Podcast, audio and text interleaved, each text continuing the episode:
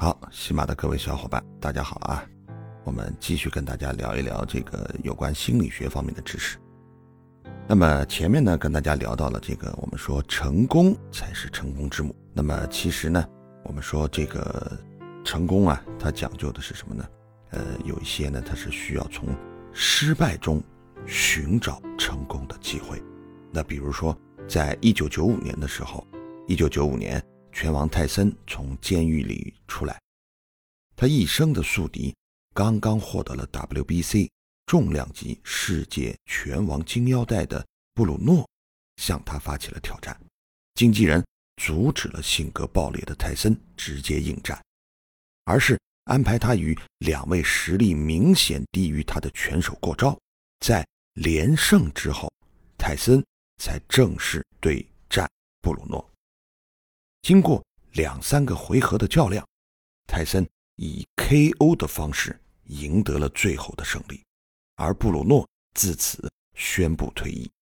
在自然界中，动物也采用这样的策略：在战胜一些较弱的对手后，再与更强的竞争者较量。这样的胜算比直接面对强大的敌人机会大得多。似乎我们找到了成功的秘诀。遗憾的是，失败是常态。而且是以各种我们难以想象的方式呈现。J.K. 罗琳的《哈利波特》这个系列于一九九七年开始发行，到二零一五年总销量达到了四点五亿册。据不完全统计，它的销量发行量仅次于《圣经》和《古兰经》，但是《哈利波特》在被伦敦一家小出版社接受之前，曾经遭到十二家出版社的拒绝。再比如，披头士乐队是历史上最伟大的摇滚乐队，二零一四年其唱片的销量达到了二十三亿张，但是英国的老牌唱片公司 D.E.C.C.A. 啊，曾经因为我们不喜欢他们的声音而拒绝。与乐队签约。再说，创办了世界上最大的娱乐传媒公司的华特迪士尼，曾被一家报纸以缺乏想象力为由解雇了。这些在大众眼里无比成功的人士，其实都是从连续的失败中迈向了成功。所以，我们一方面要懂得成功是成功之母的道理。另一方面，也要必须学习如何应对失败，从失败中吸取经验，从失败中看到成长的机会，而不是迷失在失败带来的受挫感中。此刻，我们需要的是成长型思维。二零一七年，全球奖金最高的教育奖伊丹奖公布首届获奖名单，其中。斯坦福大学心理学教授德韦克，因为提出成长型思维而获得了唯一的研究奖。与成长型思维相对的是固定型思维，而这种截然不同的思维模式，来自于他对四百多名十二至十三岁的学生完成一项难度逐渐递增的智力拼图任务的观察。他发现学生可以分成两个类型，第一个类型的学生在碰到难题时，首先开始自责：“我越来越困惑了。”“哎呀，我的记忆力不太好。”当拼图的难度提高之后，他们开始失去兴趣，放弃完成拼图，有的甚至会沮丧地把拼图扔到地上。而第二个类型的学生则完全相反，他们不仅能坦然地接受失败，甚至还非常喜欢失败。